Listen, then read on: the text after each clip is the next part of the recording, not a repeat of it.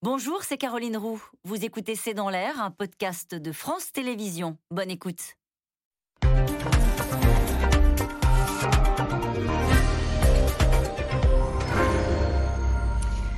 Bonsoir à toutes et à tous. Nous attendons vos questions, SMS, Internet et réseaux sociaux pour alimenter notre discussion. Le paysage politique est de plus en plus confus à mesure que l'on se rapproche de cette présidentielle. Pour résumer, à l'extrême droite, Zemmour organise le débauchage de cadres du Rassemblement national pour tenter de faire décrocher Marine Le Pen, qui le devance encore dans les sondages. Valérie Pécresse, elle, euh, cherche toujours une dynamique qui pourrait l'installer dans un duel face à Emmanuel Macron. Le président en campagne aujourd'hui dans la Creuse évoque une annonce de candidature en temps voulu. Voilà les mots qu'il a utilisés aujourd'hui. À gauche, c'est pas plus simple.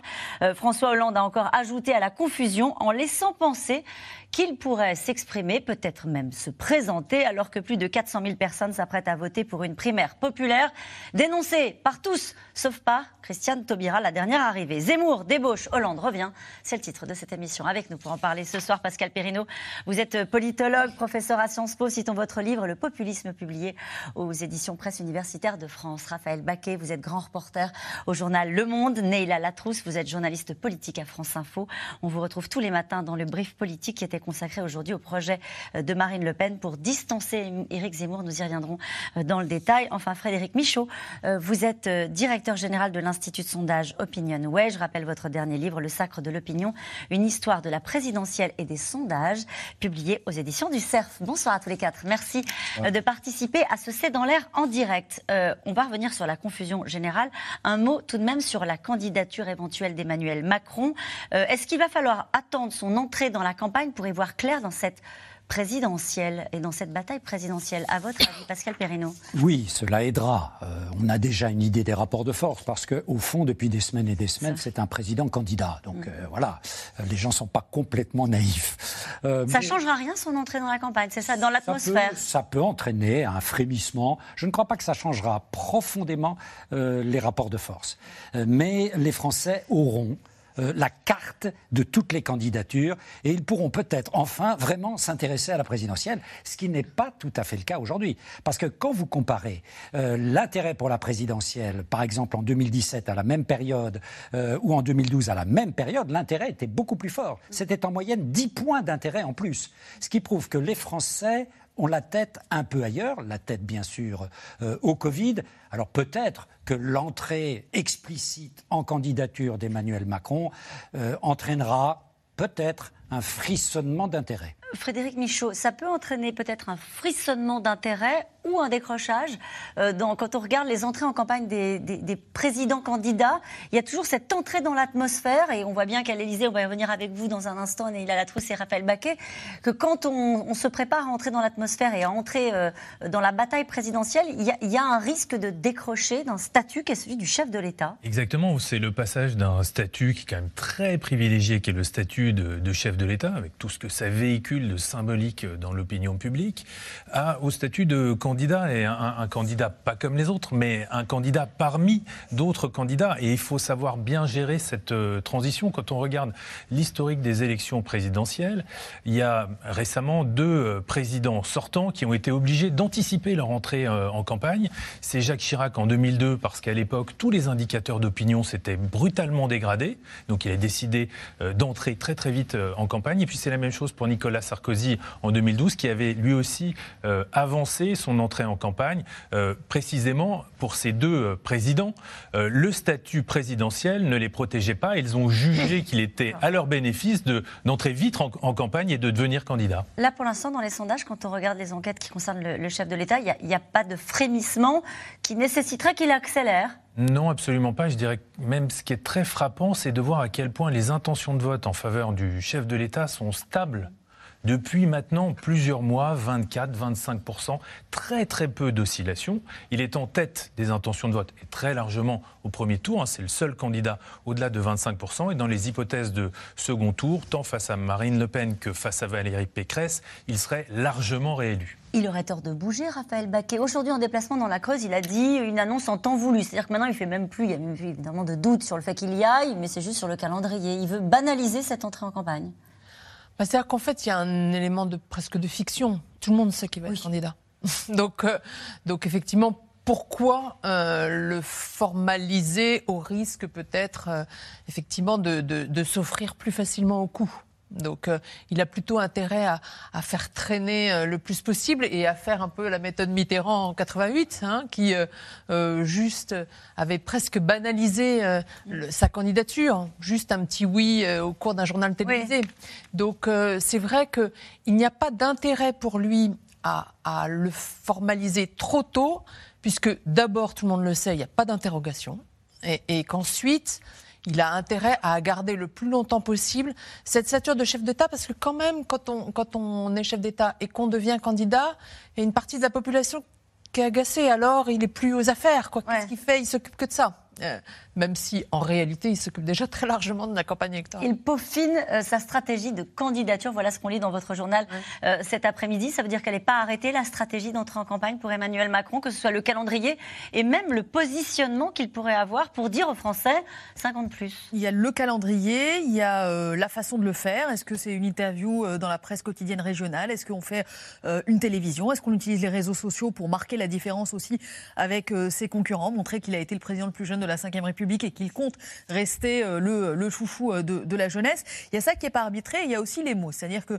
dans tout le récit qui est fait, euh, ce que nous explique l'Élysée, ce que nous explique l'entourage d'Emmanuel Macron, il y a installé d'abord l'idée de l'évidence de la candidature pour que justement il ne soit pas un candidat parmi les autres, mais qu'il reste un président qui se trouve par ailleurs être candidat à sa réélection. Donc ça permet de, de, de voilà, enfin, vraiment de geler l'effet j'entre en, en, en, candidature et je perds des points. Et puis surtout au-delà de ça, dans le récit tel qu'il est pensé aujourd'hui, il y a l'idée d'installer cette évidence, mais ensuite d'installer l'évidence de pourquoi un second mandat. C'est ça.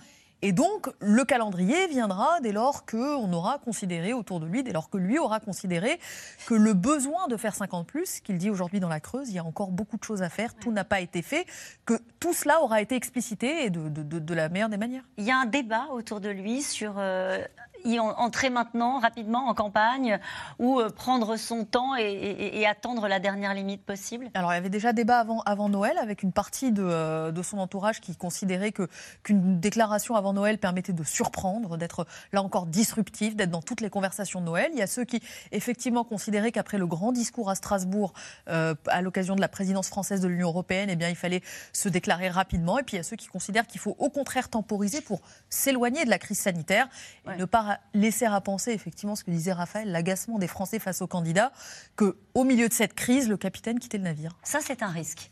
Oui. C'est le risque. Euh, Jusqu'à présent, la gestion de la crise sanitaire le protégeait peut-être de la pression politique sur son entrée en campagne.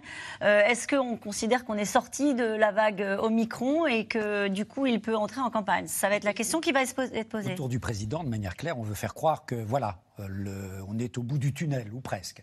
Euh, peut-être comme Micron ou un autre en décidera ouais. autrement. Ouais. Donc c'est une stratégie qui peut être risquée. Il faut tout de même que le président se souvienne que lorsque euh, le pouvoir, il y a deux ans, était entré en lutte contre la Covid-19, ça n'a pas été une franche réussite. Et euh, la sanction, en termes d'opinion, à l'époque, était extrêmement sévère. Par la suite, en effet, ça s'est beaucoup amélioré. Mais attention, il peut très bien y avoir, dans les mois qui viennent, mm. dans les semaines qui viennent, des surprises. Euh, Omicron peut nous réserver une surprise. Euh, il y a tout de même encore des tensions dans le système hospitalier, même si elles sont beaucoup moins importantes qu'auparavant. Et là, à ce moment-là, toute surprise, tout dérapage, tout pas de côté sera imputé au président candidat. Est-ce qu'il y a un scénario privilégié? Une entrée en campagne fin février euh, Non, rien? Écoutez, d'habitude, ils rentrent plutôt en début février en campagne. Hein, voilà. Voilà, c'est ça, quand on regarde ce qui s'est fait par le passé, c'est plutôt bah, ça. À l'exception de François Mitterrand qui était entré euh, fin tard. mars, très donc très très tard. C'était pas des élections d'avril, hein. là on rappelle que c'est début avril. Le... Oui, absolument, hein. c'est vrai. C'est vrai. Mais euh, donc François Mitterrand, lui, avait justement cette stratégie de, de, de banaliser, d'être euh, en fait d'être une réélection presque de principe dans la continuité du, du, premier mandat. Alors juste sur le calendrier, cela dit, il y a une date qui est beaucoup regardée, c'est celle du départ en vacances de la zone C. Ça a l'air très anecdotique comme ça, la zone parisienne, euh, la, la, la, zone des, des, des, vacances scolaires de, de, Paris, début des vacances le, le, 19, et beaucoup le presse de se déclarer auparavant pour pouvoir occuper cet espace-là aussi et ne pas s'annoncer au moment où les Français ont la tête à, à leur Alors, il y a la décision du président et puis il y a une autre campagne qui se déroule, pour le coup, avec des candidats vraiment lancés. C'est une bataille rangée, désormais, à laquelle se livrent Éric Zemmour et Marine Le Pen. Euh, le candidat tente de retrouver du souffle dans sa campagne et dans les sondages en débauchant euh, dans les rangs du Rassemblement national. Ce week-end, il s'est affiché à Cannes avec sa dernière prise de guerre, le très médiatique Gilbert Collard, Magali Lacroze et Christophe Roquet. Dans une campagne électorale, il y a l'image. Premier bain de foule samedi à Cannes pour Éric Zemmour et les grandes manœuvres. À ses côtés, deux anciens du Rassemblement national et des Républicains trinquent à l'union des droites que le candidat d'extrême droite voudrait bien incarner. C'est un symbole politique parce que vous voyez bien que tous ces gens viennent de, familles politiques différentes, mais qu'en vérité, elles aspirent depuis 10 ans, depuis 20 ans, depuis 30 ans à se rassembler. Jour après jour, le camp Zemmour affiche ses nouvelles recrues venues de la droite souverainiste, identitaire ou du Rassemblement national. Gilbert Collard, dernière prise de guerre symbolique. Merci d'accueillir l'avocat. Je n'ai pas, contrairement à ce que disent mes anciens amis du Rassemblement national, de l'aigreur. J'ai l'estomac politique qui fonctionne bien. Éric est porteur du courage, c'est-à-dire de la capacité à scier la langue de bois en copeaux. Au Rassemblement national, peu de commentaires. On serre les rangs. Derrière la patronne du parti, on prête allégeance sur Twitter. Et pour celui qui avait souhaité un déjeuner entre Marine Le Pen et Éric Zemmour, le choix est fait pour l'instant. Je crois qu'Éric sait pertinemment qu'il ne sera pas, contrairement à ce qu'il dit, euh, ni au deuxième tour, et même s'il est au deuxième tour, il ne sera pas chef de l'État. Ça veut dire que les ralliements, y compris aujourd'hui, ils sont dans une perspective plus lointaine. Aujourd'hui, qu'est-ce qui se joue? Il se joue les, les législatives. La campagne s'accélère. Quelques heures après l'annonce de ce nouveau départ du Rassemblement national, réponse de Marine Le Pen. Il y a une cohérence parce que ce sont des gens qui, depuis le début de la campagne, me reprochent de faire de la défense du pouvoir d'achat des Français une priorité. Ce sont des gens qui me reprochent de ne pas partir dans cette folie de la guerre des religions euh, et presque de cette guerre civile qu'ils semblent souhaiter pour le pays. Et ce type de comportement, la manière dont ils le font, l'absence de courage, ne serait-ce que de me passer un coup de téléphone pour me dire on s'en va. C'est immoral. Euh, c'est ce qui dégoûte, je crois, les Français de la politique. En tout cas, la stratégie est claire pour le candidat d'extrême droite. À vous, électeurs du Front National. La chasse est ouverte. À vous, électeurs des Républicains, qui n'en pouvaient plus de voir vos dirigeants trahir vos idées. Unissons nos forces. Alors que les départs se font aussi chez les Républicains pour rejoindre la campagne d'Éric Zemmour, Valérie Pécresse joue la carte du programme. Je veux, j'assume, d'avoir 95% des Français qui puissent transmettre à leurs enfants ou leurs petits-enfants des biens en franchise d'impôt. Pourquoi? Bah, Tout simplement parce qu'on est le pays le plus taxé au monde. J'assume qu'on puisse transmettre son patrimoine à ses enfants. C'est le fruit d'une vie de travail qui a été taxée, hyper taxée et retaxée. On doit pouvoir la transmettre. Sans oublier le rassemblement de toutes les nuances LR avec le soutien officiel de Laurent Vauquier vendredi, qui lui fait cadeau d'un bâton de pèlerin, tout un symbole. La candidate LR, investie ce week-end par les centristes et l'UDI, promet de réunir la droite et le centre.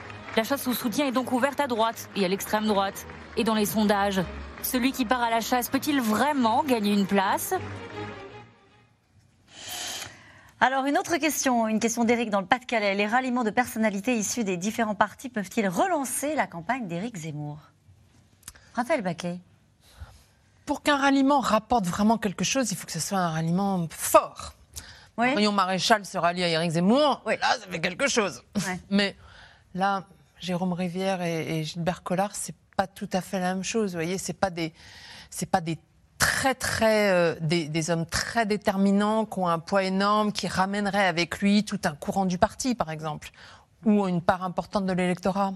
Donc euh, ces ralliements-là, pour l'instant, ils font surtout, ils ont surtout pour objet d'occuper l'espace médiatique, ce qu'Éric Zemmour fait très bien, d'ailleurs depuis le début de sa campagne, c'est-à-dire qu'il alimente sans arrêt. Euh, le, il nourrit les médias. Mm. Donc euh, ça fait partie plus de cette stratégie qu'un véritable début d'hémorragie qui pourrait nuire à Marine Le Pen. Il n'y a pas la volonté d'une espèce de guerre psychologique. Elle dit c'est la stratégie du salami, Marine Le Pen. C'est-à-dire, en gros, chaque jour, il va y avoir un ralliement, même si ce sont des noms qui ne sont pas forcément identifiés par le grand public. Ça raconte une histoire d'une campagne qui serait davantage en dynamique du côté d'Éric Zemmour. Il faudrait qu'il ait des figures très puissantes de l'extrême droite qui commencent à dire à Marine Le Pen Marine, retire-toi. Gilbert Collard n'est pas dans cette catégorie-là. Non. La seule qui y soit, c'est Marion Maréchal Le Pen. Vous avez cité Marion Maréchal, puisqu'il oui, dire Le Pen maintenant. Elle, ce serait très déterminant, évidemment. Ça toucherait au cœur de ah, la famille Le Pen, hein, et ça n'est pas rien. C'est à l'étude C'est un sujet ou pas de ce que vous On en a parlé. Il l'a espéré. Voilà, il l'a espéré, etc. Pour l'instant, euh, pour l'instant, euh, pour Marion Maréchal, franchir le, Rubicon euh, politique et familial est certainement une chose extrêmement complexe. Euh, mais on voit bien que, en effet, comme vient de le dire Raphaël, euh, ces hommes ne représentent qu'eux-mêmes, ou presque. Ce sont des hommes d'appareil. Vous voyez, aussi bien pour le transfuge d'ailleurs euh, de LR que pour les transfuges du RN. Ce pas des hommes qui sont porteurs de sensibilité, de courant de pensée et derrière d'un électorat. Absolument pas. Ça occupe la scène médiatique, mais jusqu'à maintenant, on est dans un jeu purement médiatique. Électoralement, d'ailleurs, comme on le disait tout à l'heure, ça ne bouge pas, ce qui est très impressionnant. Mm. Ça ne bouge pas. Hein. et euh, pour l'instant, euh, Éric Zemmour, après la dynamique de départ qu'il avait connue, euh, l'effet d'aubaine au début, eh bien, Éric Zemmour ne refait pas pour l'instant, en dépit de tout cela, son handicap vis-à-vis -vis de Marine Le Pen, peut-être. Parce que Marine Le Pen j'allais dire, c'est un électorat qui, depuis des années, est un électorat fidélisé. Zemmour l'a entamé. Mais dans les couches populaires, la protestation sociale qu'il y a derrière la protestation politique est quelque chose, j'allais dire, d'extrêmement solide. Et Éric Zemmour, sur ce terrain-là, n'a peut-être pas euh, le profil idéal pour entamer ce môle de la protestation sociale. En vérité, Zemmour n'a pas élargi son électorat.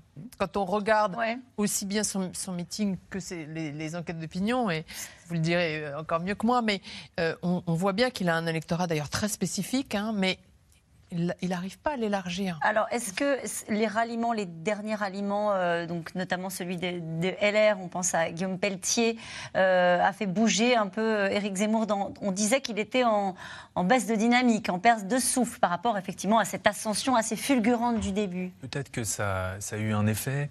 Il est assez peu perceptible dans les intentions de vote. Hein. Mm. Précisément, c'est ce que vous avez euh, euh, indiqué. Ce ne sont pas des personnalités qui ont une ampleur suffisante pour entraîner une partie importante de l'électorat. Le ralliement de François Bayrou à Emmanuel Macron en 2017, c'est 4 points en une semaine et ça lui permet de décoller, de distancer euh, François Fillon et donc d'assurer une qualification pour le deuxième tour. Ça, c'est un ralliement qui a du poids. Donc là, le poids électoral est sans doute limité, poids politique peut-être, parce que ça fait hésiter euh, une partie de, l'électorat, ça fragilise un peu l'équipe autour de, Marine Le Pen. Je dirais qu'on peut aussi concevoir que ces ralliements ont un poids en termes d'apport de compétences pour conduire une campagne électorale. Pour exister dans les médias aussi? Pour exister dans les médias, évidemment. Mais on disait euh, beaucoup à l'automne qu'Éric Zemmour était seul, euh, qu'il n'avait pas d'expérience politique, qu'il n'était pas entouré. D'ailleurs, il y a eu des, ses premiers déplacements étaient assez brouillons. Hein. Euh, bah, là, désormais, autour de lui, il a une personnalité qui a été deux fois candidate à la présidence de la République, euh, Philippe de Villiers. Il a euh, Gilbert Collard qui a fait les campagnes de Marine Le Pen, de, façon peut-être plus en coulisses, Patrick Buisson qui a fait les campagnes de Nicolas Sarkozy. Donc, on a une équipe de campagne là qui est en train de, de se professionnaliser. Ça, c'est pour lui un effet positif de ce type de ralliement. Et des images, des images comme celle de ce week-end, avec des meetings euh, à Cannes, avec une forme de ferveur. On dit la dynamique est de son côté. Est-ce que c'est vraiment le cas? En fait, il a un enjeu pour l'instant, euh, Éric Zemmour, jusqu'à euh, l'entrée en campagne d'Emmanuel Macron et jusque même le début de la campagne officielle, qui est assez tard. Un début de la campagne officielle, c'est le 28 mars. On est encore très très loin du, de, ce dernier sprint. Donc là, pour l'instant, on est dans les tours de chauffe. Et lui, son objectif pour l'instant, dans une campagne qui est euh, assommée justement par la crise sanitaire, qui pour l'instant n'existe que médiatiquement, ce qui veut dire aussi, ce qui explique aussi pourquoi elle reste confinée à qu'une partie de la population qui est très avide des médias. Lui, son objectif, c'est d'empêcher Marine Le Pen d'être audible. Donc pour l'instant, effectivement, il y arrive? Il y arrive avec cette, euh, cette mise en scène de l'union des droites, avec des personnalités qui effectivement ne représentent pas grand-chose électoralement en elles-mêmes, mais qui permettent de raconter un récit euh, d'une dynamique qui reprend là où ces derniers temps il avait tendance à se tasser, de dire bah regardez, prêtre corrige, hein, regardez, je suis encore séduisant, j'arrive à attirer à moi des gens qui étaient pourtant dans l'entourage de celles censées se qualifier au second tour. Et bien, ce faisant, on n'a pas du tout parlé du déplacement de Marine Le Pen à Fréjus où elle, proposait ses, où elle faisait ses propositions sur la santé.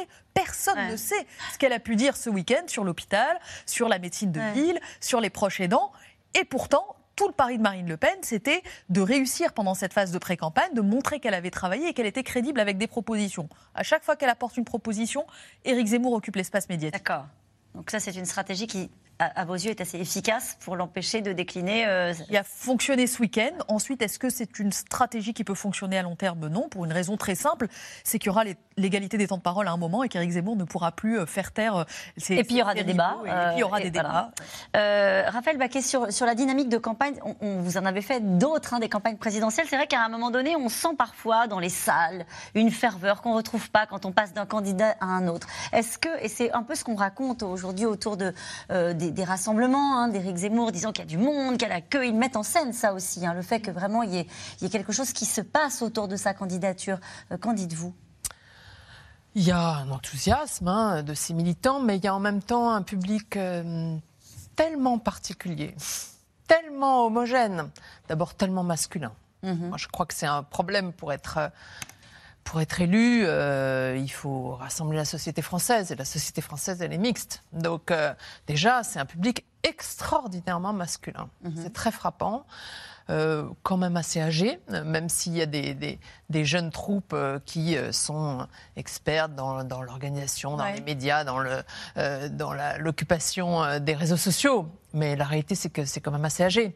Et donc, on sent euh, de l'enthousiasme, les gens sont en spectacle, parce que c'est aussi un, mm. formidable acteur, il faut bien le dire. Hein. c'est un enfant de la télé, quand même, bien sûr. Zemmour. Donc, euh, donc il, sait, euh, il sait parler aux caméras. Et d'ailleurs, là, le fait qu'il ait rallié Gilbert Collard, qui est un autre acteur aussi aguerri, bon, voilà, ils, vont occuper cet espace-là. Mm. Au-delà, quand on voit en tout cas ces meetings ou, ces déplacements, euh, ce que racontent euh, nos reporters euh, Ivan Trippenbach et, Franck Johannes, on voit bien que c'est quand même très particulier ce public. Hein. C'est un public déjà très radicalisé. Hein. Le discours d'Éric Zemmour est quand même très agressif, très radical. Donc, c'est ce que je disais tout à l'heure, il, il n'ouvre pas, il n'élargit pas son spectre électoral. Pourtant, il dit qu'il fait l'union des droites. Ah bah, ça, vous fait sourire, Pascal Perrineau C'est pas vrai. Bah, mais, d'abord, si vous voulez, l'union des droites, c'est une chimère. Ah ça n'a jamais existé. L'union de la droite de gouvernement avec les droites extrêmes, ça n'a jamais existé. On en parle, on en parle, je vais dire, depuis des décennies, et ça ne vient euh, jamais.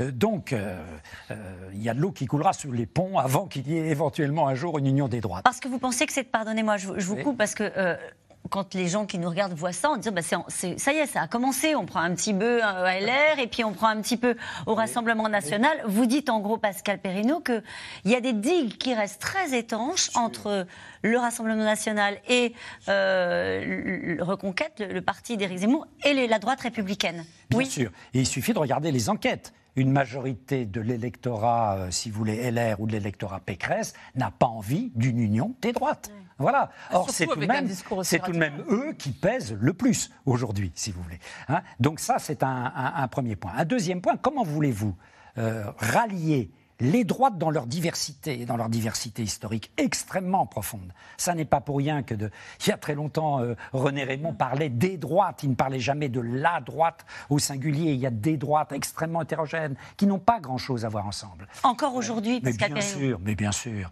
Euh, et euh, on le voyait d'ailleurs hier, en effet, quand vous avez interviewé, en effet, le, le, patron de Reconquête, Éric Zemmour, sur sa politique étrangère. Ça devait faire frémir, en dépit euh, de ce qu'il de ce qu'il prétend, frémir euh, les gaullistes. Euh, un tel concept d'une France complètement repliée sur ses frontières, euh, obsidionale, euh, assiégée, etc., ça n'a rien à voir avec la tradition, la tradition gaulliste. Et ça, si vous voulez, les électeurs, parce que l'union des droites, c'est important si ça se fait sur le terrain électoral.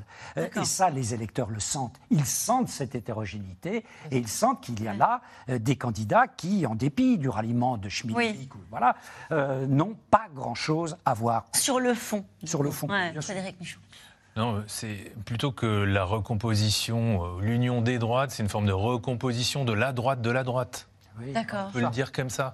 Euh, quand on regarde et qu'on analyse la provenance de l'électorat d'Éric Zemmour, c'est à peu près 27-30% de ses électeurs potentiels qui sont d'anciens électeurs de Marine Le Pen en 2017 et deux fois moins qui sont des électeurs de euh, François Fillon en 2017. Donc il attire beaucoup plus au Rassemblement national euh, que euh, chez les Républicains.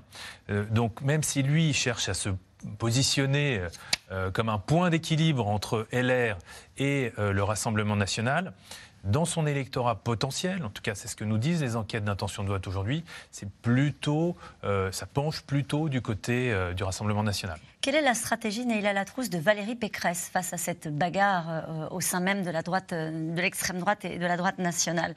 On Vous nous avez expliqué tout à l'heure que Marine Le Pen creusait son sillon en quête de crédibilité sur un projet, sur le fond, auprès d'un électorat plutôt populaire. Que fait Valérie Pécresse pour se détacher euh, de ces droites-là? Alors Valérie Pécresse, elle a, euh, sa stratégie est très simple, c'est de dire que le, le- le positionnement d'un Éric Zemmour et ce que fait Marine Le Pen, ça ne la concerne pas. Qu'il y a une espèce de primaire à la droite de la droite, qu'au final, ça n'a rien à voir avec les Républicains, ce que d'ailleurs les enquêtes d'opinion confirment, euh, et ce que vous nous disiez euh, à, à l'instant sur la provenance de l'électorat d'Éric Zemmour. Donc elle, c'est très simple. Tout son enjeu, c'est d'installer un match avec Emmanuel Macron, de dire la vraie droite, c'est moi. D'ailleurs, elle ne se détache pas non plus d'Emmanuel Macron farouchement dans, dans, dans- dans sa façon de parler. Elle, elle ne dit pas Emmanuel Macron est un mauvais candidat ou est un mauvais président. Elle dit ce n'est pas la vraie droite. La vraie droite, c'est moi. Donc, elle considère qu'il y a un espace qui est celui de François Fillon en 2017 qui mécaniquement euh, votera de manière quasi sociologique pour le candidat des Républicains et qui a peut-être 3, 4 points à aller prendre chez un Emmanuel Macron, ceux qui peut-être ont été déçus du candidat François Fillon, de ses affaires de justice, qu'il faut les faire revenir à la maison. Et à cette condition-là, elle se dit qu'elle peut être En disant tour, quoi en disant euh, qu'elle sera beaucoup plus réformatrice, qu'en réalité, ce fut davantage un président gestionnaire que réformateur. Là-dessus, elle est, il est vrai, un peu aidée par euh, la crise sanitaire qui a, euh, d'une certaine façon, chassé la première partie du mandat, les ordonnances travail, par exemple. Euh, si je me permettais de parler trivialement, je dirais qu'on a l'impression que c'était un siècle quand même, parce que, effectivement, la crise a, a tellement dilaté le temps que les premières réformes du début de quinquennat, là où Emmanuel Macron arrivait avec ce projet de transformation, révolution, euh, le livre qu'il avait écrit pour la présidentielle 2017, bah, ça paraît extrêmement loin. Donc ça, c'est le premier point de dire qu'elle, elle est davantage réformatrice que lui. Et puis ensuite, elle souhaite aussi parler à une droite... euh, Disons, je ne sais pas si on pourrait parler de droite fiscale, mais en tout cas la droite qui est très attachée à la rigueur budgétaire, en disant que par ailleurs, euh, euh, les dépenses avant même la crise sanitaire laissaient filer un, déficit qui, mettait en danger la trajectoire de, de la France, notamment eu égard à ses engagements européens, et de dire qu'en la matière, elle sera beaucoup plus sérieuse que lui, de prendre exemple là-dessus sur ce qu'elle a fait notamment au niveau de, de sa région, l'Île-de-France. Avec des annonces aujourd'hui sur les successions, notamment. hein. Elle se démarque euh, aussi de- du euh, président de la République. Effectivement, pour détaxer euh, une partie des, des successions. J'ajouterais juste à ce que dit très justement Léna que euh, elle espère aussi que la l'hyper-radicalité d'Éric Zemmour et sa violence euh, vont finalement faire revenir dans son giron des électeurs ou des personnalités qui avaient ten- qui tentés. Et, c'est ce qui arrive à Éric Ciotti. hein. Quand, quand Éric Zemmour a dit euh, ces derniers jours que justement il voulait qu'on qu'on légitime, enfin qu'on autorise la légitime défense, hein, que les commerçants, que euh, les policiers puissent tirer s'ils étaient agressés. Hein. Éric Ciotti, qui rêve d'être ministre de l'Intérieur, a été obligé de dire bah euh, non, non. Donc, euh, donc euh, elle, pour elle, c'est plutôt cette, cette droite euh, raisonnable et de gestion qu'elle veut incarner. hein. Elle, elle a, elle a une chance d'avoir à, à l'extrême droite justement un Éric Zemmour qui est, qui est tellement violent, qu'au au fond, la concurrence ça l'aide à maintenir son aile droite euh, dans, dans, son giron. Euh, il lui manque quand même, Frédéric Michaud, quelques points pour s'installer dans ce duel face à Emmanuel Macron. Elle n'y est pas encore, euh, Valérie Pécresse. Non, elle n'est pas encore assurée d'être euh, au, second tour. Hein. Quand même une proximité dans, dans, le, dans son score avec euh, celui de, Marine Le Pen qui fait qu'aujourd'hui, on a une vraie incertitude sur l'identité de, la candidate qui sera au, second tour. Mais son enjeu, c'est bien celui-là. Hein. C'est installer le duel avec le, le, président de la République et récupérer des électeurs, d'anciens électeurs LR ou UMP qui ont été séduit par le, chef de l'État.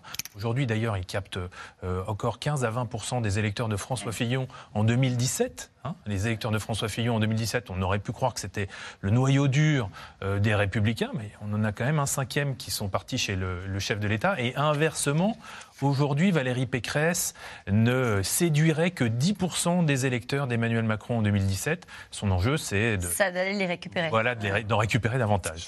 Peut-être en leur parlant de, sujets comme celui des successions, euh, d'économie, euh, ce qu'elle a fait, euh, ce qu'elle a fait aujourd'hui. En tout cas, passons à voir ce qui se passe à gauche. Hein. Chaque jour qui passe rend un peu plus obscur le paysage à gauche. 467 000 personnes se sont pourtant inscrites pour la primaire populaire. Christiane Taubira, la dernière lancée, espère bien en profiter ses adversaires à gauche boudent ce scrutin. Seul point commun, tous ont moyennement, très moyennement apprécié de voir débouler dans la bataille un certain François Hollande. Paul-Rémy Barjavel, Théo Manval et Ariane Morisson. Il ne manquait plus que lui. Dans une vidéo diffusée hier, François Hollande sème un peu plus la confusion à gauche. Jeu de questions-réponses entre des jeunes et l'ancien président, et cette réflexion inattendue. Pourquoi euh, vous ne vous représentez pas aux élections présidentielles? Bah, Pour l'instant, je ne suis pas candidat, tu as remarqué. Euh. Mais comme ça va pas bien, euh, c'est vrai que. On pourrait se dire, est-ce qu'une candidature de plus serait utile? Je ne sais pas. Et, un ancien président peut très bien refaire de la politique et, et c'est arrivé être candidat à l'élection présidentielle. Est-ce que vous allez prendre une décision bientôt? Je demande, je pose la question. Ben, je vais en tout cas prendre la parole bientôt. Une sortie qui détonne, car l'ancien président de la République avait apporté son soutien officiel à Anne Hidalgo en novembre dernier à Tulle. Dans son fief de Corrèze, il accueille la candidate du PS avec un message clair à faire passer. Que Anne vienne ici, euh, c'est aussi euh, d'une certaine façon un passage de, de témoin. Ce matin, la candidate socialiste préfère relativiser. François Hollande, euh, que je vois régulièrement, a beaucoup d'humour et je crois qu'il a fait euh, preuve de beaucoup d'humour devant ses élèves de seconde. Énième péripétie à gauche, dans une campagne confuse et dans laquelle aucun candidat ne tire son épingle du jeu dans les sondages. Pas d'union pour le moment, juste une gauche éparpillée. Le rassemblement, c'est l'ambition de la primaire populaire. Les inscriptions sont closes depuis hier 467 000 personnes comptent voter. Sauf que ces organisateurs sont dans la tourmente depuis la fuite de cette vidéo interne. Notre but avec le pôle politique, c'est d'essayer d'empêcher que les membres du bloc des justices, donc Anne Hidalgo, Jean-Luc Mélenchon, Fabien Roussel, Arnaud Montebourg et euh, Yannick Jadot, puissent avoir les 500 signatures. Une vidéo qui date du mois d'octobre et qui sème le doute sur les intentions réelles des organisateurs de la primaire. Elle met en compétition sept candidats de gauche pour trois d'entre eux, pourtant pas question d'y participer. D'abord, Jean-Luc Mélenchon rejette l'initiative depuis le début. Je tiens à vous redire très solennellement que je ne veux être impliqué d'aucune façon dans cette histoire, qui en plus commence à avoir de drôles d'aspects, puisque c'est beaucoup de renseignements qui ont été donnés en même temps que les adresses mail, que maintenant il est question de donner des numéros de carte bancaire, donc nous n'avons rien à voir avec tout ça. Au Parlement européen cette semaine, le candidat écologiste lui refuse tout simplement d'aborder le sujet. Votre intervention va permettre de faire oublier les relents sur euh, la primaire populaire et que maintenant on va oh, Mon Dieu, mon Dieu. On a eu quelques, on a eu quelques heures, on n'en a pas parlé. Merci. Anne Hidalgo continue d'en parler elle, mais pour tacler une fois de plus les écologistes dans une salle très loin d'être remplie, samedi, à Aubervilliers. Sans la participation des Verts, la primaire de la gauche a perdu tout son sens. Et cette élection avant le premier tour qui devait nous unir, ils ne l'ont pas voulu. Alors, la page est tournée. Finalement, seule Christiane Taubira défend la primaire populaire.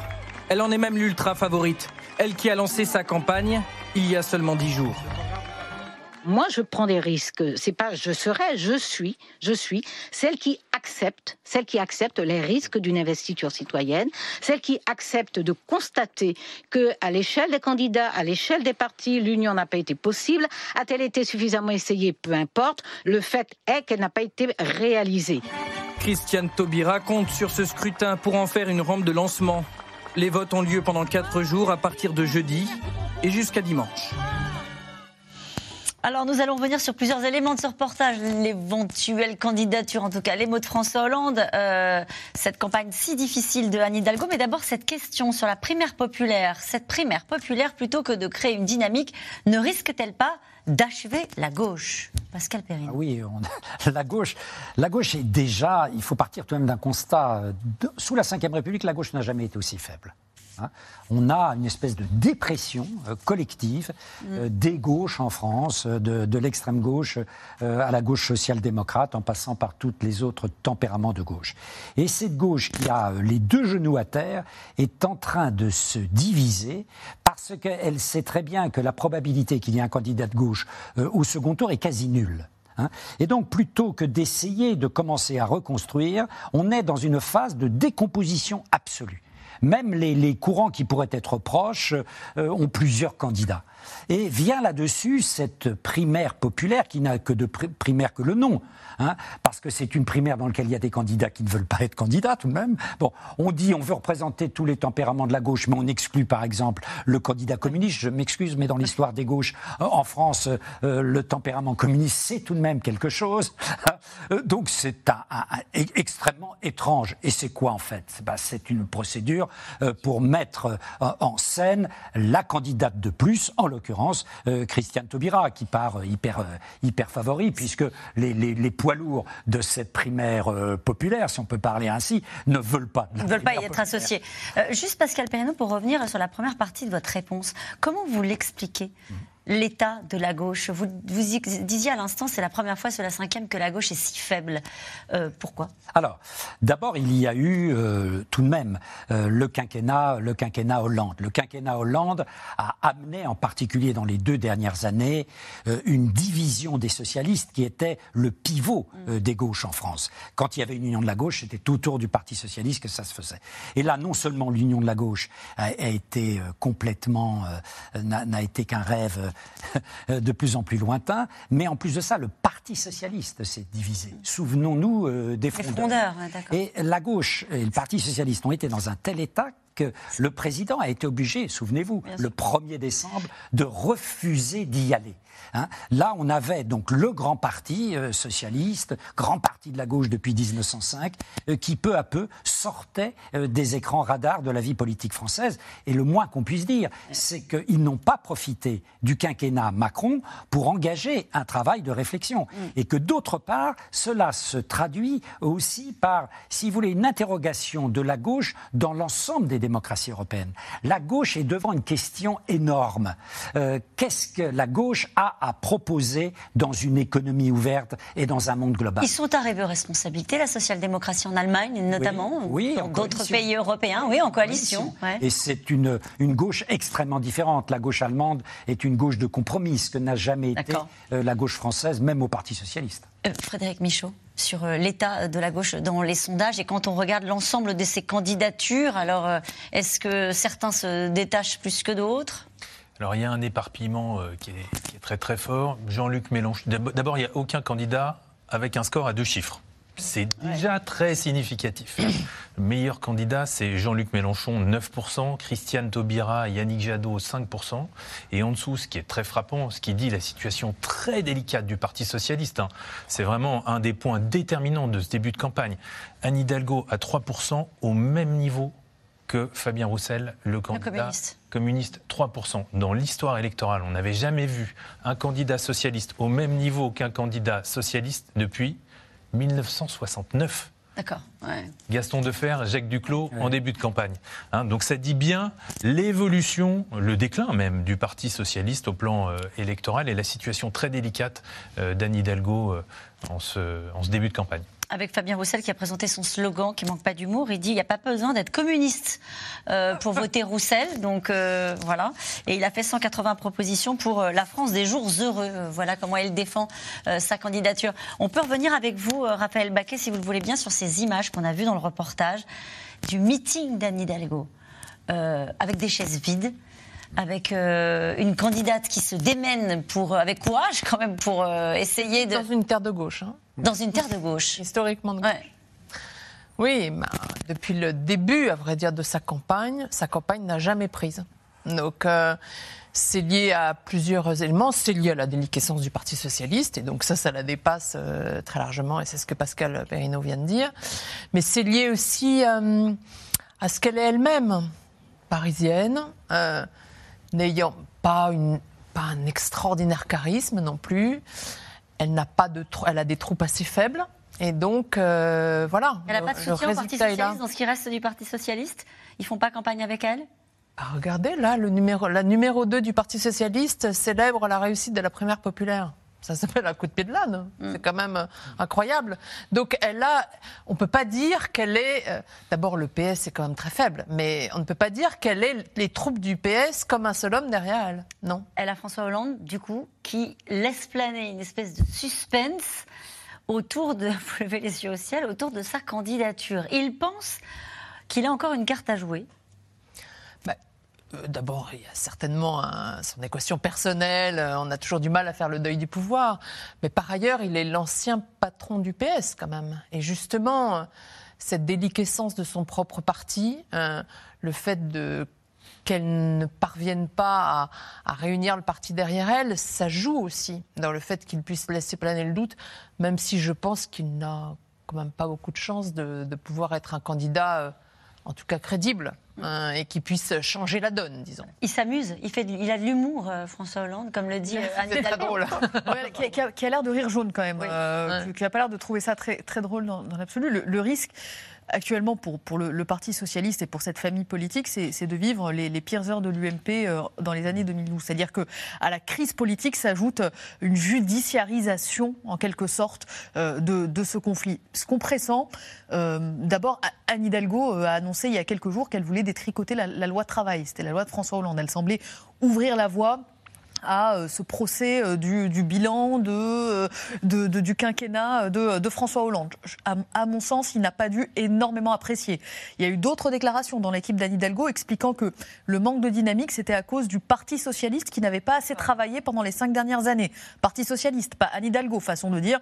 C'est Olivier Faure et l'entourage qui n'ont pas suffisamment eh bien, œuvré pour qu'elle pour qu'elle puisse arriver dans les meilleures conditions. Hein. On les entend plus, on les entend saluer néanmoins le succès de la primaire populaire en disant bon, il faudra quand même regarder euh, s'il y a un demi-million de votants ou pas loin, euh, ça voudra dire quelque chose. Et donc, au final, ce qui peut se passer et qui serait vraiment le pire des, scénarios pour, pour cette famille politique, euh, c'est que ça se règle en, en, menace d'aller dans les tribunaux parce que Anne Hidalgo, investie par le Parti Socialiste pour la démettre, ça va être extrêmement compliqué. Elle a le droit en sa faveur, elle a les signatures normalement en sa faveur, l'argent du Parti Socialiste, tout ce qu'il en reste en sa faveur.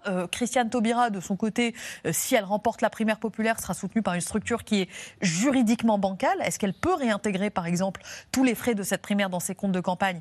Il n'est pas dit que le droit le permette. Il n'y a pas de doute sur l'issue de ce scrutin, hein, sur la primaire populaire. Il y a un petit doute. Euh, ah bon? Cela dit, sur, enfin, l'augmentation euh, fabuleuse, même, comment dire, exponentielle de, ces dernières heures laisse à penser que on ne sait pas précisément qui est le corps électoral et qui a peut s'inscrire dans les, dans les dernières heures et, et qui compte voter. Donc on peut être dans une surprise totale, mais si en tout cas les euh, doutes d'Anne Hidalgo et du PS se confirment, c'est-à-dire que si c'est une primaire qui est confectionnée pour Christiane Taubira et qu'elle en sorte euh, vainqueur, euh, la question ce sera est-ce que cette primaire est légale? Est-ce qu'elle peut intégrer toute l'organisation de cette primaire à sa campagne? Et si elle ne le peut pas, eh bien qu'est-ce qu'elle fera de sa candidature et qu'adviendra-t-il du demi-million de votants? Ouais.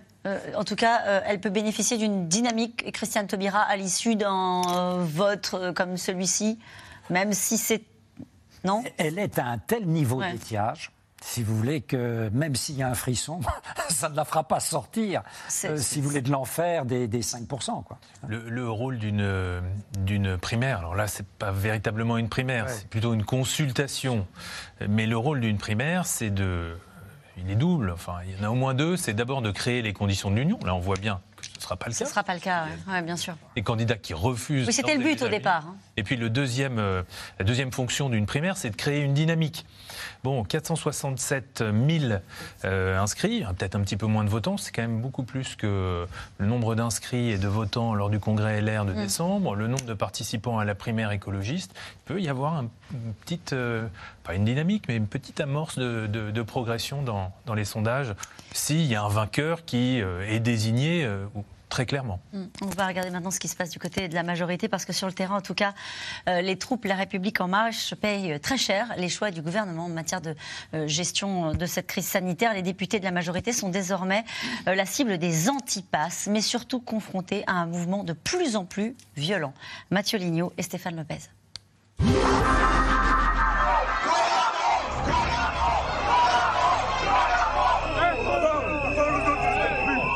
Député LREM pris à partie samedi.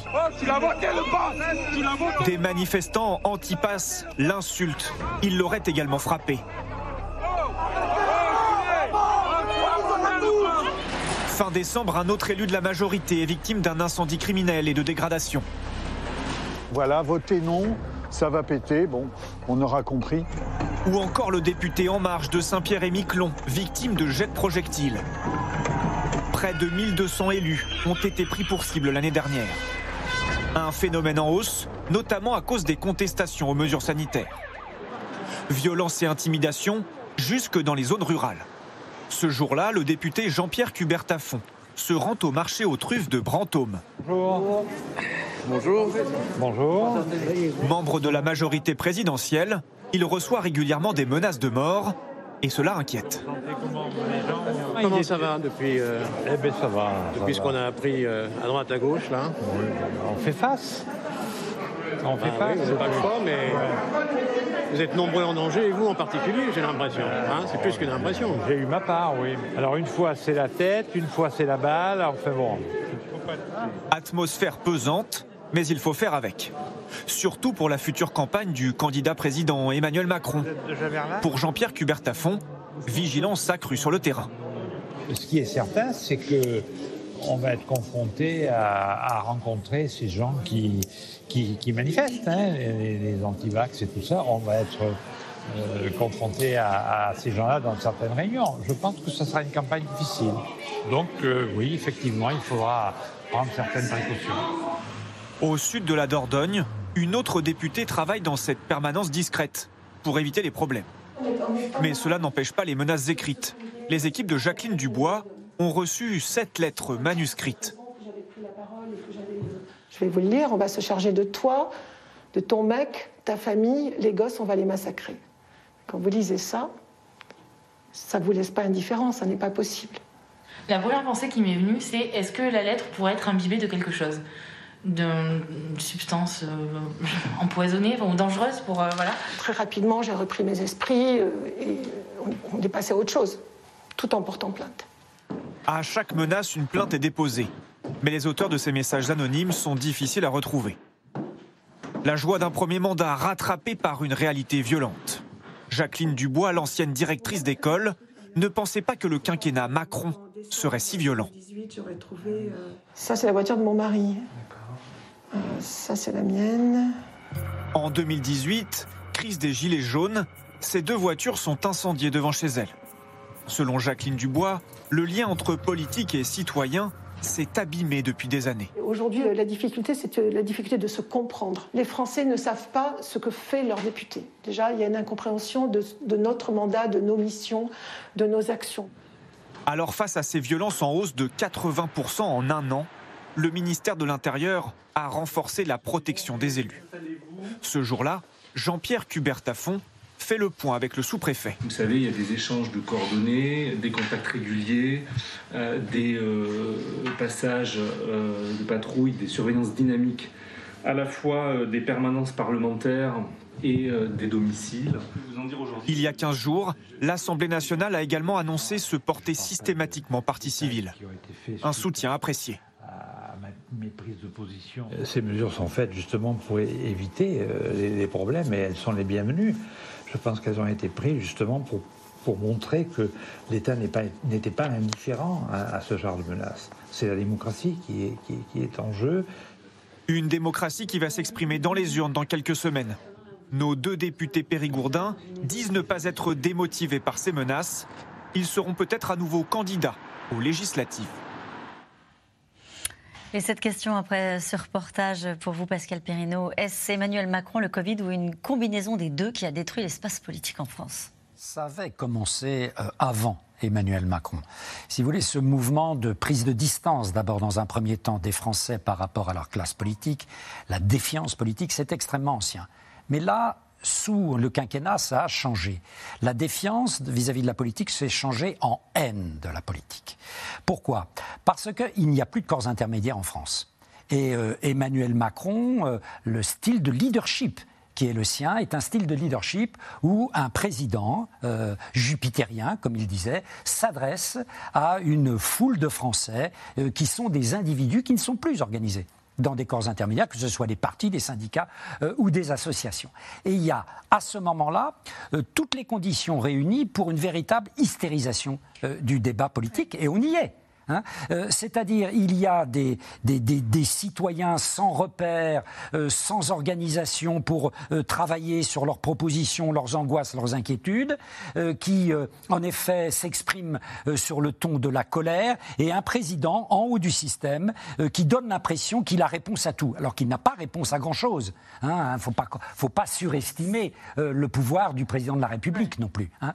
Et donc, vous avez là vraiment un espace public qui est un espace public maintenant traversé par une véritable, un véritable phénomène de brutalisation et de passage à l'acte déplorable. Après, quand on voit ce qui se passe aux États-Unis avec, euh, avec les émeutes euh, au Capitole, on se dit que ça traverse aussi l'ensemble des, démocraties, Raphaël Baquet? Bien sûr, on, l'a vu euh, au moment du Brexit en Angleterre, une députée a été assassinée, hein, quand même. Donc, vous l'avez dit aux États-Unis, bien sûr.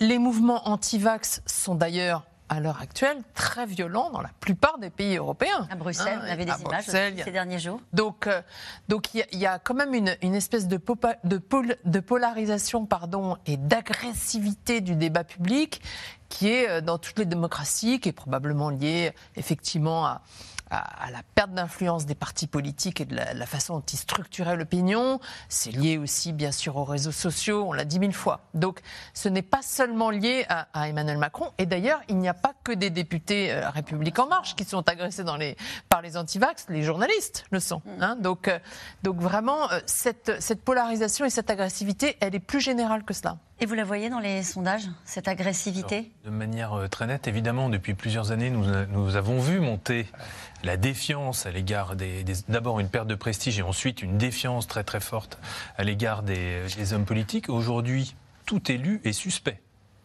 tout élu est un suspect, suspect, de, défendre des intérêts euh, personnels ou économiques plutôt que l'intérêt général, suspect de trahir euh, ses promesses, de ne pas tenir sa parole, suspect euh, de mentir, bref, mm. soupçonné à mains égards. Donc ça, on, on c'est très bien documenté, on l'a vu, soupçon évidemment de malhonnêteté. Hein, il y a un gros soupçon sur la probité des élus. Mais donc il y a plusieurs causes qui expliquent ça. Mais quand on regarde le, débat électoral, posé la question la, semaine dernière aux, Français, 58% des Français nous disent que le débat électoral, pas le débat politique, le débat électoral est trop agressif. Euh, et euh, trois quarts qu'il n'est pas de bonne qualité, 80% qu'il ne répond pas aux attentes des Français, qu'il n'aborde pas les vrais problèmes, qu'il n'apporte pas de solutions pour le pays. Hein, on a bien ce, dialogue de sourds qui est mm. renforcé parce que vous disiez le face-à-face -face entre le président de la République et l'opinion, ce qui est la caractéristique de la démocratie d'opinion, il n'y a, plus d'intermédiaire, il n'y a plus de filtre. Ben ça, ça, crée une vraie difficulté dans le dialogue entre euh, les élus et les citoyens. C'est une crainte, euh, Neila Latrousse, de la part de l'exécutif. Il y a une réflexion sur le sujet de la manière même dont le président pourrait mener sa campagne et du message qu'il pourrait délivrer aux Français? Il y a une vraie crainte qui euh, s'était traduite il y a un an et demi, deux ans, euh, par euh, un texte de loi qui avait été voté pour accompagner les élus, notamment dans leur, dans leur plainte. C'était après la, mort d'un maire qui s'était érigé contre des dépôts sauvages et qui avait été agressé et qui avait laissé, laissé la vie. C'est une crainte d'autant plus évidemment pour les mois à venir, parce qu'il il y a le président de la République qui aime bien surprendre ses services de sécurité et on l'avait vu euh, lors de, l'un de ses déplacements à, à, portée de gifle d'un jeune homme qui, l'avait attrapé. On a vu aussi au meeting d'Éric Zemmour un, jeune garçon dans, la foule qui, s'était jeté sur le candidat Zemmour. Je peux vous dire qu'à l'époque, les officiers de sécurité, enfin la police plus précisément du, ministère de l'Intérieur qui est chargé de surveiller les candidats ou en tout cas de, de les accompagner et de les protéger, m'avait fait part d'une énorme inquiétude en disant euh, il, il, lui suffit que, que, ce jeune homme soit armé, le, candidat euh, était blessé, et puis derrière, bah, bon courage pour faire une campagne.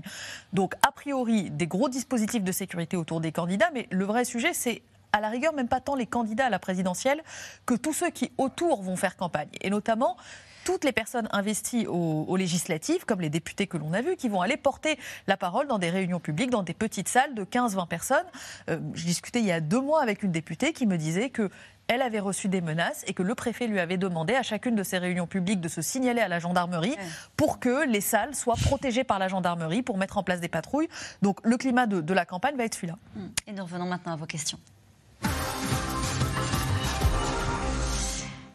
Anne Hidalgo, Jean-Luc Mélenchon, Yannick Jadot rejettent la primaire populaire, mais si l'un d'eux la remporte, que se passera-t-il? Elle est intéressante cette question. Rien. Il se passera rien. Alors là, pour le coup, il se passera absolument rien. Jean-Luc Mélenchon, par exemple, a clairement dit euh, je ne veux rien avoir à faire avec eux pour les questions précisément financières. C'est-à-dire que si demain la primaire populaire, euh, qui doit être de, mémoire, je crois, à 600 000 euros entre euh, ce qui a été, enfin les dons qui ont été faits et l'emprunt qui a été fait, si elle demande à ce que cet argent-là, pour être remboursé, soit réimputé au compte de Jean-Luc Mélenchon, il y a un risque d'insincérité et donc il a, il a pris le taureau par les cornes, mais très en amont, en disant mais je n'ai rien à voir, qu'on ne me demande pas, surtout de réintégrer quoi que ce soit en termes d'organisation. Donc lui, il ne se passera rien. Anne Hidalgo a dit vendredi, bah, ça ne changera rien, ils peuvent rayer mon nom. Et Yannick Jadot ne veut même plus répondre aux questions sur la primaire populaire. Donc La seule qui est intéressée par cette primaire populaire, c'est Christiane Taubira. C'est Christiane Taubira. Qui dit, alors qui ne dit pas je serai candidate quoi qu'il arrive, qui dit je reconnaîtrai le scrutin, l'investiture qui est donné par la primaire populaire. Donc est-ce que le fait d'être investi par la primaire populaire veut dire qu'il y aura des bulletins de vote euh, Christiane Taubira euh, le 10 avril? Elle ne le formule pas de manière aussi explicite. D'accord. Si Marion Maréchal rallie Conquête, euh, Jean-Marie Le Pen pourrait-il désigner Éric Gémour comme son champion? Affaire de famille. On peut s'attendre à tout de la part de Jean-Marie Le Pen. Et on sait que les rapports euh, avec sa fille euh, ne sont pas toujours au bout fixe. pour l'instant, il n'a pas franchi le Rubicon, tout en disant en effet qu'il appréciait les performances, les performances d'Éric Zemmour. quant à Marion Maréchal Le Pen, je crois qu'elle attend qu'elle attend très prudemment, voilà, qu'elle attend très prudemment euh, le moment où elle pourra apparaître comme celle susceptible euh, de rassembler euh, les deux branches de la droite extrême qui, pour, pour l'instant, s'opposent. François Hollande pourrait-il régler ses comptes avec Emmanuel Macron lors de cette campagne? Question de Bernard dans l'Isère, peut-être en rêve-t-il? François Hollande va, régler ses comptes, je crois, avec à peu près tout le monde, si j'ai bien compris, Raphaël. Raphaël Baquet. Oui, sûrement, il en a-t-il envie, mais est-ce qu'il en a les moyens? C'est autre chose. Pour l'instant, euh, enfin, il n'est même pas testé dans les sondages, mais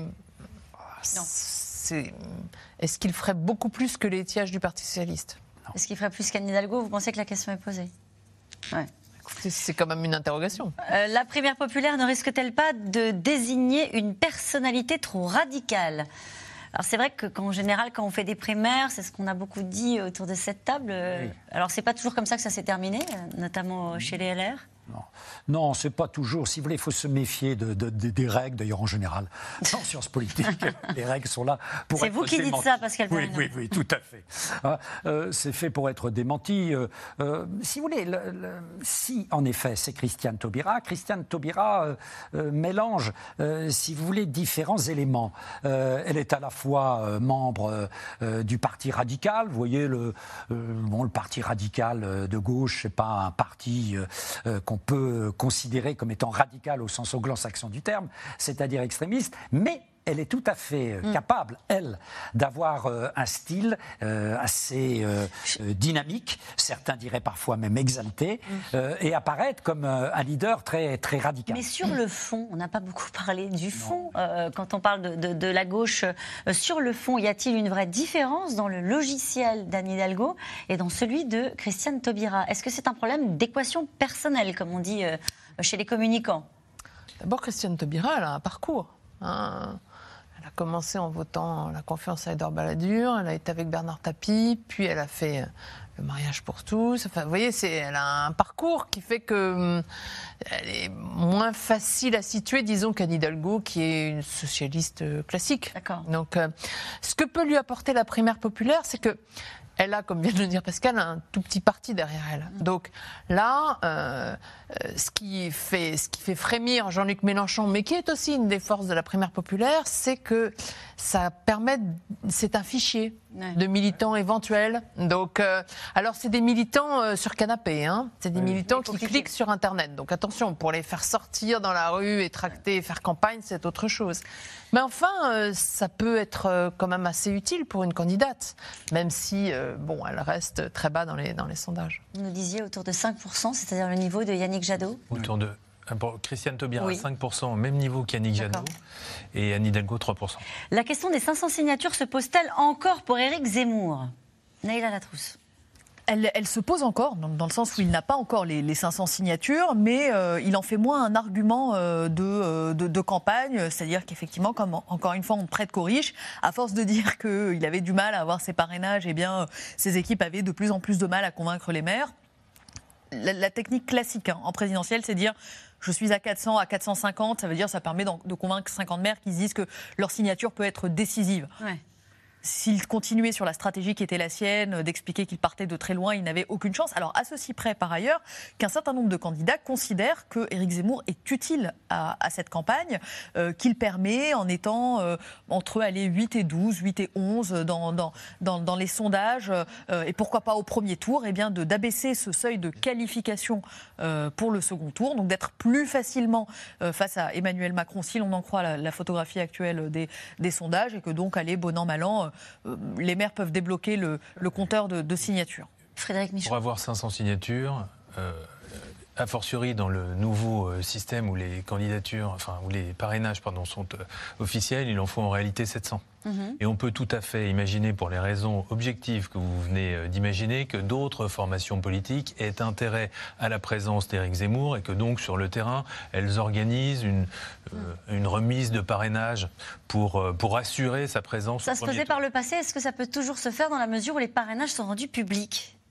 Oui, ça peut tout à fait se faire en le justifiant en disant il a sa place dans cette présidentielle et il faut, au nom de la démocratie, qu'il puisse se présenter. Ce qu'a déjà fait d'ailleurs l'Association des maires de France en disant ce n'est pas un enjeu de soutien, c'est un enjeu de démocratie. Donc euh, les maires peuvent signer euh, totalement libérés de cette contrainte politique. Allez, les électeurs sont-ils sensibles à des ralliements de personnalités dont ils ignoraient même le nom? Euh, C'est ce que vous disiez tout à l'heure. La réponse est non. non. la gauche semble couper des réalités des travailleurs. Comment pense-t-elle regagner les votes les plus, le vote des plus défavorisés?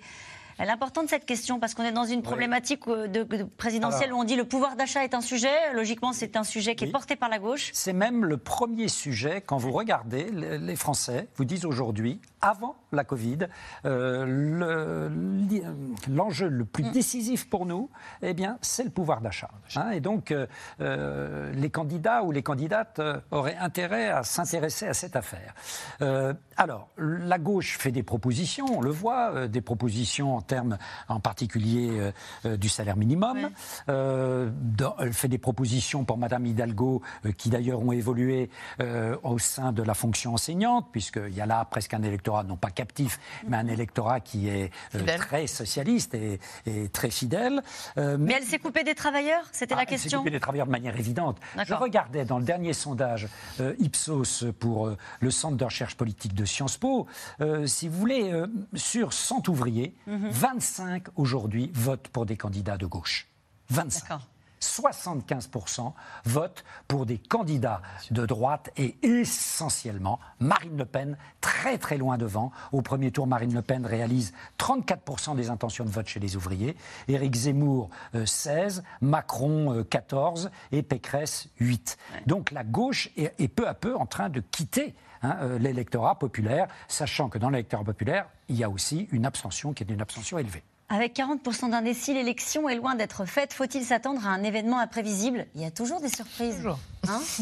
Allez, des députés ou des sénateurs LR vont-ils rejoindre Éric Zemmour? Cette dernière question avec vous, Neila Il y avait eu cette crainte. Il semblerait euh, que même ceux qui auraient pu le rejoindre aujourd'hui parrainent Valérie Pécresse. Merci à vous tous. C'est la fin de cette émission qui sera rediffusée ce soir. On retrouve toujours, tout de suite Anne-Elisabeth Lemoine. Bonsoir Anne-Elisabeth. Au programme ce soir. Bonsoir Caroline. 467 000 inscrits pour la primaire populaire. C'est quatre fois plus que pour la primaire écologiste que pour la primaire LR. Problème à gauche, seule Christiane Taubira soutient cette initiative. Qu'en espère-t-elle? Se retirera-t-elle en cas de défaite? Si oui, pour se ranger derrière quel candidat? On lui pose la question. Elle est dans un instant notre invitée. Et nous, on se retrouve demain à 17h50. Je vous rappelle que vous pouvez retrouver C'est dans l'air quand vous le souhaitez, en replay et en podcast. À demain. Belle soirée sur France 5.